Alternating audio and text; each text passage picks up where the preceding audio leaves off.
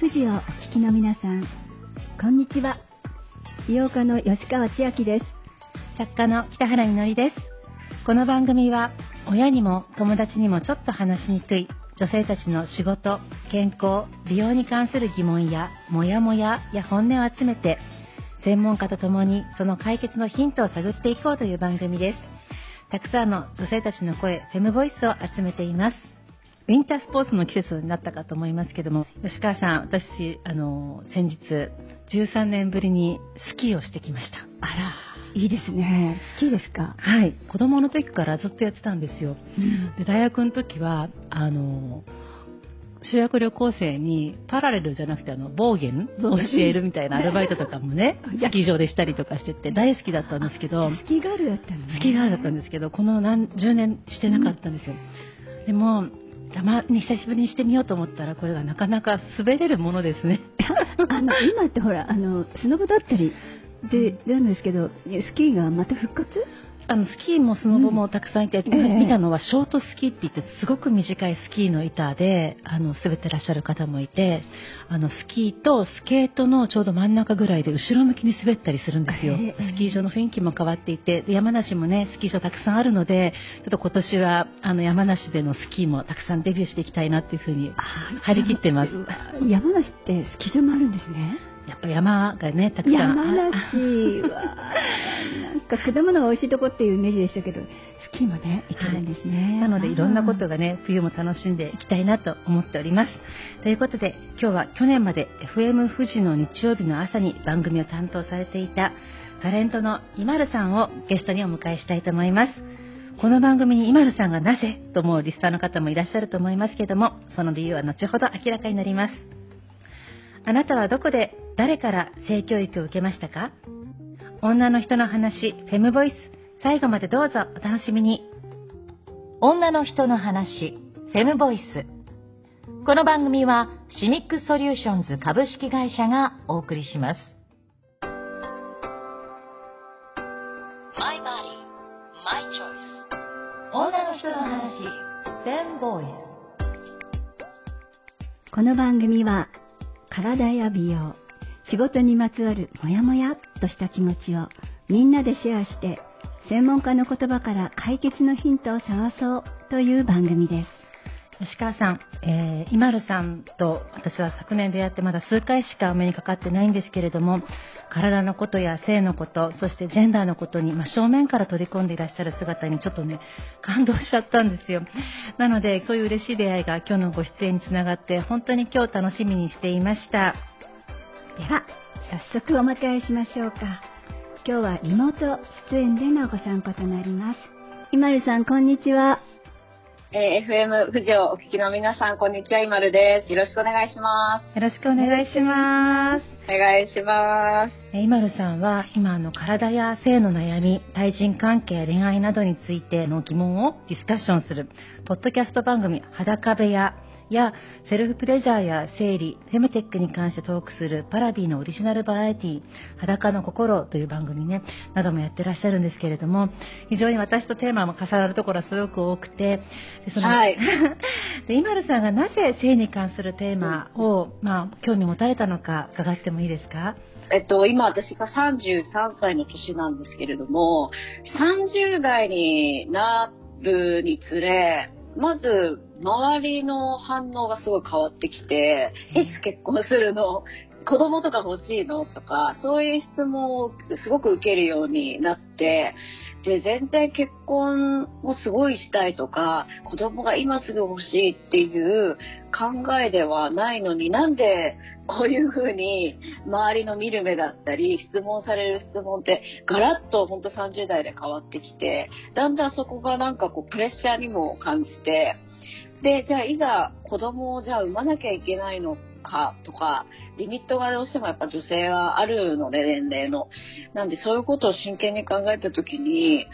私、自分の体のこと全然知らないなと思って、子宮の形とかもわからないし、生理ってどういうあの流れでなるのかとか、なんかそこのなんか性教育とかって、私全然分かってないやっていうことに気づいて、で、しかもまあ特に日本はそうですけど、生理の話だったり、そういうセックスの話とかって、なんかしづらいみたいな流れが、空気感っていうか、まだあるなっていうのをすごく、あの、感じてたので、なんかそこの、ちょっと話しづらいこととかを、みんな悩みとかを共有できる場を作りたいなと思って、そこから始めたのがポッドキャストだったんですけど、で、その、自分たちだけで、あの、ちょっとかなり手作り感満載の番組なんですが、そこから本当、そういうさっきあのご紹介してくれたパラビーの番組だったりとか、もうそれこそ今回のみのりさんの AI とかもそうでしたけれども、いろんなこう、お仕事だったり、人たちに、こう、つながっていったっていう感じですね。そうなんですね。はい。私も聞いてて本当にあのあの番組楽しくて、あありがとうございます。同級生ですよね。今年そうなんです。みんな33歳のね、年の、はい、子たち、お酒飲みながら喋る番組なんですけど。ちょっとなんか酒焼きしてる感じの夏江さんと、めぐみさんとねっていう。はい、すごい。そうなんです。本当に普通の飲み友達で、うん、表にあの出るタレントさんとかでは2人はないので、リアルな声というか、うん、なんかそういう感じで話しております。うん、ね、なんか聞きたいこといっぱいあるけど、本当になんかこの閉塞感ね。だからこう喋ってくださると私もそうそうっていうふうに多分皆さん聞いてらっしゃるんでしょうね。そうですよね。あでも今るさん今おっしゃったように、やっぱ30代になると途端に何かしなきゃいけないとか、自分がしたいことよりもまずあなたもしなきゃみたいな感じになるかと思うんですけれども、やっぱりびっくりしますよねそういうこと言われると。そうです本当にガラッと変わりましたね。今年30なんですとか言ったら、途端にやっぱり周りの反応って変わるのをあからさまに感じたので、え、30代何そんないろいろ考えなきゃいけないの？みたいな。これからもうなんかもう旅行とかガンガン行って、もういっぱい遊ぼうみたいに思ってたんですけど、え、何？何？結婚もな、えっと、え、ねね子供、え、どうしようどうしようみたいな。でも、すごいギャップだと思うんですけどね。またちょっとごめんなさい、違う話になってるけど、全然性のことを教えてくれてなくて、まあ、習ったこともないのに、いきなり30になった途端に、あの、慣用句みたく、どうしたの？とか、産まないの？とか、結婚は？とか、そういうね、なんかギャップがすごくありません、うん、今までは多分で。あれですよね、学校でメイクしちゃダメって言われるけど、就活の時はメイクしろって言われて、で、セックスのことあんま教えてくれない割には、30代だったら子供産んだ方がいいよとか、なんかすごいギャップ感じますよね。本当ですね。本当になんか目伏せといていきなりさ、でも本当にそれを感じました。30代になってからそのギャップを。ですよね。私ね、はい、あのうめうめも言うけど、例えば望まない妊娠とか、あのまあ性被害に遭ったりするってこともちゃんと分かっていたら防げるのに、そこをちゃんと教えてくれてなくて、今度そのね。いざそうなったらまたこれパッシングされたり非難されたりどうなってんだって言われたりするでしょ？なんか一連が全部おかしいですよね。最初にちゃんと全部あの教えるべきことは教えて伝えるべきことはこちらも全部学んでおいてそして自衛していくとかあのごめんなさい私ちょっとそれは嫌だからっていう時は言えて。で仕事しながらいつ産むとかあと私の体はこういう仕組みになってるんでいつまで産めるけど、うん、いくつになるとやっぱり妊娠率下がるなとかだからこうしたいとか、うん、でもこうしたいけどでも今、まあ、ちょっとね諸事情あるしとか、ね、まあいろいろ自分でプラン立てれればいろいろなことが起こっても自分で納得できるしそれって幸せですよね、その方が。そうですよね。なんかやっぱ本当性被害とかは特に、やっぱ結構身近に、特に女性は感じて、やっぱ被害に遭うたっていうことかも、近くにいたりとかすることが多いので、あの自分の守り方とか、ノーと言えることとか、なんかそういうのは本当にもうちょっと若い時に学びたかったなって思いますよね。いや本当です。うん、あの私もこの番組始めて北原さんとトークしてる時に自分が小さい時にこれ被害あってたっていうのをその時わからないんですよ。それが被害かどうか。でもあそうだったなと思って。で、そうですよね。思っている以上に危ないですよ。それは男の子も危ないし、うん、女の子も危ないけど、いや、だからもっと気を、自分自身も気をつけるし、周りも気をつけなきゃいけないし、あの人は大丈夫と思った人は全然そうじゃないし。うん。いやいや、今野さんが裸部屋やって、うん何かそのはい変わったこととかありますか、話す中で。すごく、まだまだ小さい番組なんですけど、やっぱこう、小規模ながら、すごく濃いリアクションをいただくというか、あの、共感したとか、あと、思ってる以上にすごい悩んでる人が多いなっていう。だから、それはやり始めて、いろんな人の声を聞いて、あなんかこれはなんだろう、やりがいを感じるというか、どんなに小さい番組でも続けていくことが大事なのかなっていうのは思ってますね。うん。今野さんがそうやって女性たちの声、同世代のね、声を聞いてるっていう姿がすごくやっぱ私も共感します。ので、もっともっと、あの、これからも今野さんのお話を、あの、深めていきたいと思います。はい。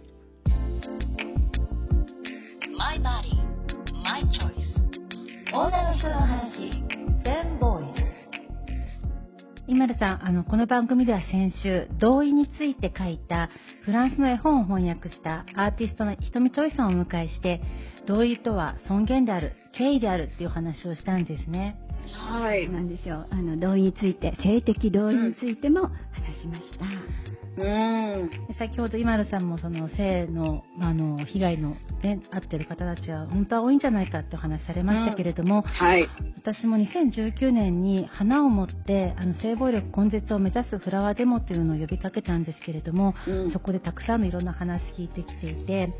やっぱ同意ってすごく難しいなと思ったのが、うんはい。あのこんな話があったんですけどもアルバイトで帰る時に送ってあげるよって男性に言われて、でうんなんか嫌な予感がしたんだけれどもなんとなく断るのもちょっと怖い感じがして、うんじゃあお願いしますって言って帰った時にあのやっぱりすごい暗い道を通られてで知らない駐車場に止められてでその行為を求められたと。で断ることももちろんできるけども断ったらどこだかわからない真っ暗な場所にう山の中で捨てられるのが怖いですね。で結局その、その行為を飲むんですよね。だけどうんそれが、その同意って言えるのかっていう。うん。で結局彼女はでも20年前の話なんですけどもずっと黙ってて自分がバカだったからだダメだったからだいいって言っちゃったからだ車に乗ったからで自分を責め続けるんですけどもでも同意っていうのはやっぱ圧倒的に不利な状況の中では同意なんて成立しないんだな、みたいなこととかそうですもね。そうそうういうようなあの、まあ、同意とかその性のこととか体の話ってすごくいろんなことが出てくるかなとか思うんですけれども、やっぱりあのマイマルさんにとって今ずっと性の話されている根源には自分の体は自分のものもう結婚とか妊娠とか口出さないでみたいな思いもあるのかなとか思うんですけれども、あの同意について今ルさんが何かお考えのこととかありますか？そうですね。いや、本当に、その今お話も聞いてても、完全に脅されてる状態ですもんね。うんだから、それで同意したって言われて、本当やっぱよくあるのが、ね、どうしても被害者が自分を責めてしまうっていう流れとか形がもう出来上がってしまってるので、なんかそういう考えをもう根本的に、あの、やっぱ黙ってって、実は被害遭ってた人ってすっごく多いと思うんですよ。で、絶対的に勝手にやっぱそれ言えずに自分を責めてしまうっていう。でもそれって自分のせいじゃないんだよっていうところは、あの、どんどん話は、あの、理解してもらえるように、特に日本の女性は、そういう話をシェアしていくことって、とても大事だなと思いますね。性被害の話で言うと、はだその私のポッドキャストのあの番組の裸部屋っていうのでも、あの小さい時に、こう、痴漢のとか、あの露出狂とかってあったことあるみたいな話をしてた時に、あの、全員もう会ったことがあって、しかも話しながら、だんだん思い出してきたんですよ。忘れてたこととかもあって、あ、私もそれあった、私もそれあった、みたいな。これがなんか当たり前の世界って嫌だなってすごい思いましたね。いやうんいや本当に多いですよね、いや被害。人間界まずいですわよ。人間界まずいですね。やばいですよ、これ。本当ですよね。それがまずいと思うことが大事ですよね。だからこんだけ女性が被害に遭ってるってことは男性の中でもそのうん。加害者がかなりいるんではないかっていうふうに思っちゃうんですけども、そのだってほぼほぼ会ったことない女性っていいないじゃないですか。その時間もそうだし露出症みたいな人たち。に、うん。だからやっぱ男性も加害をその暴力っていう認識もせずにからかってるぐらいの軽い気持ちで、そういう加害者になってることがすごく多いんだなっていうふうに感じるんですけども、うん。私たち世代ねあの、うん。それぞれ違って今野さんの世代33歳今年はい。のやっぱもっと性教育ってちゃんとしてたのかなって思うんですけどもどどんな性教育今野さんたちは受けてこられました？その話も同世代でしたんですけど、正直ほぼほぼもう覚えてなくて、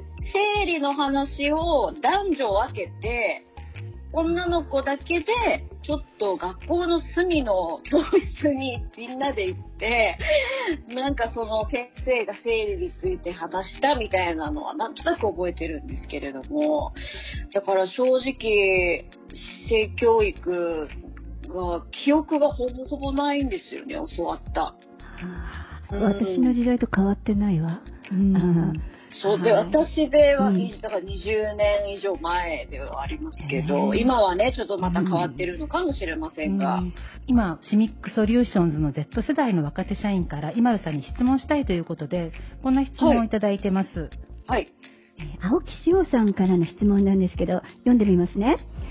ゆまるさん、こんにちは。性教育は小学生から始まりますが、男女別々で、特に女子を対象にしているのではないかと感じています。うんこのことについてどのようにお考えでしょうか？うーん、いや、そうですね。男女一緒でもいいんじゃないかなって私はうん個人的には思うんですけど、男性の性教育も知りたいし、男女で、まあその中でもいろんな、なんだろうな、あの、セクシャリティを持っている人がいるだろうし、そこのやっぱ勉強をみんなでしていくことが大事なのかなとは思いますよね。うそうですね、ん。私もそう思います。ちゃんと理解できますし、あのね、うん自分たちの体のことですしね、ちゃんと仕組みも理解できるし、それを覚えてると、自分はどうやって生きていくか、プランできるし、相手のことも思いやれるし、一生がいいですよね。そうですよね。生理のこととかも、あの、それ友人から聞いた話なんですけど、友達の、まあ、その友達が、会社の上司が、あの、男性で、あの、生理は、全女性同時に毎月来るって言ったらしくて、本当ですか？いや、本当に、本当に笑っちゃいましたけど、その女の子の方が、ちょっと生理で体調悪いってことを伝えたら、いや、うちの妻は昨日終わってるみたいなこと言われて、ハテナマークになって、まあ聞いたら、全員一緒に、はい、生理ですって、あの、始まるって思ってたらしいんですね。もう本当嘘みたいな話なんですけど、それを聞いたときに、いやもう絶対男女一緒に性教育するべきだなって改めて思いました。だから彼も、もうの責任じゃないですよね。それを分からなかったことは。やっぱ、本当に学ぶタイミングが、機会がなかったんだなっていうのは。そうですね。まあ本当に 本当びっくりしました、あの話。ええあま、でも本当にまとめて一緒に聞いた方がいいですね。そうですよね。ううんーん。なんか笑っちゃったけども、うんでも割と深刻かもしれないですね、今伺ってると。いや、本当本はい当、全然笑えない感じ。あとじゃあもう一つ質問を伺いたいなとか思うんですけども、はいこれもシミックソリューション Z 世代の若手社員から工藤のぞみさんと島田瑞希さんからのご質問です。はい。若い世代を中心に SNS などで情報が手に入るようになりましたが、これらをうまく活用して正しい性教育をするには、どのようなことが効果的だとお考えですか？今るさんがどのように情報を手に入れていたかも教えてください。はあ、なるほど。私も、難しいですね。SNS は、私も、あの、や、実際自分もやってるし、情報確かにいっぱいネットでやっぱ調べると出てくると思うんですけど、やっぱ、個人的には何ですかね、なんかこう、一個のじゃあ知りたい情報を調べると、それに詳しい人っていっぱい出てくるじゃないですか、SNS って。はい。でもなんか、それぞれで実は考え方がね、もちろん違ったりとかするので、なんか、どういう人なのかっていう、その情報を発信してる人がっていうのを調べることは大事なのかなと思いますね。興味がある一個の、なんかこう知りたいことをテーマに、なんかそこの専門家たちをいろいろこう掘り下げてみるっていうところは大事な気はします。なんとなくさらっとやっぱ情報を、あの、こうインプットしてしまいがちではあると思うので、その人が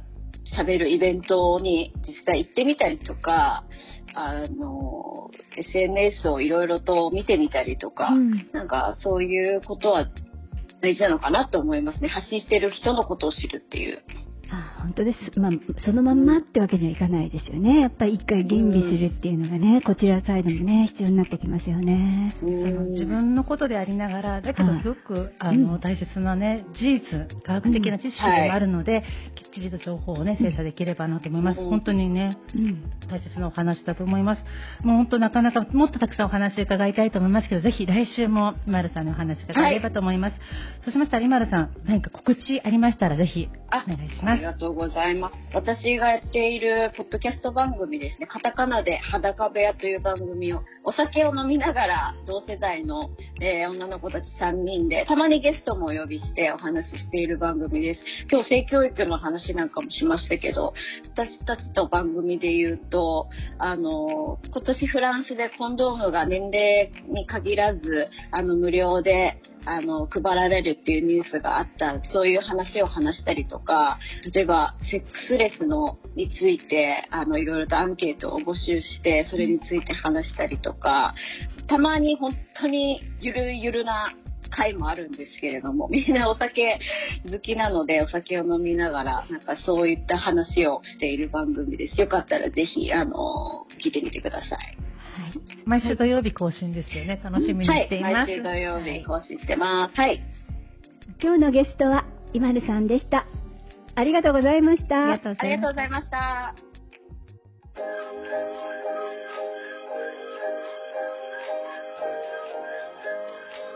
My Body, My Choice 女の人の話フェムボーイズ今日は、今るさんをお迎えして、ここまでお話ししてきましたが、北原さん、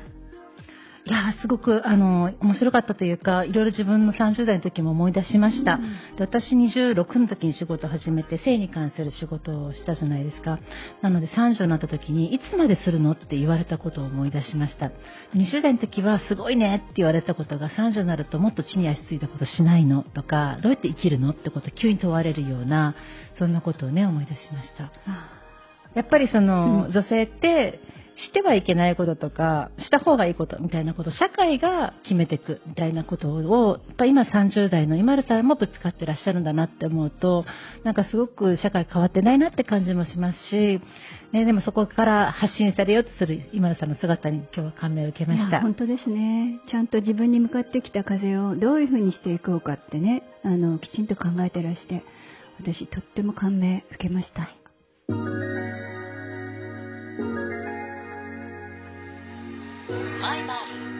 My Choice 女の人の話女の人の話、フェムボイス。ぜひあなたの声を聞かせてください。メッセージは FM 富士のホームページにある番組ページから送ることができます。そしてツイッターでも参加してください。ハッシュタグに全部ひらがなでフェムボイスとつけて投稿してくださいね。この番組は Spotify や Apple Podcast でも配信しています。FM 富士の番組ページにリンクも貼っていますので、そこから聞いてください。ということで、女の人の話、フェムボイス。それではまた来週。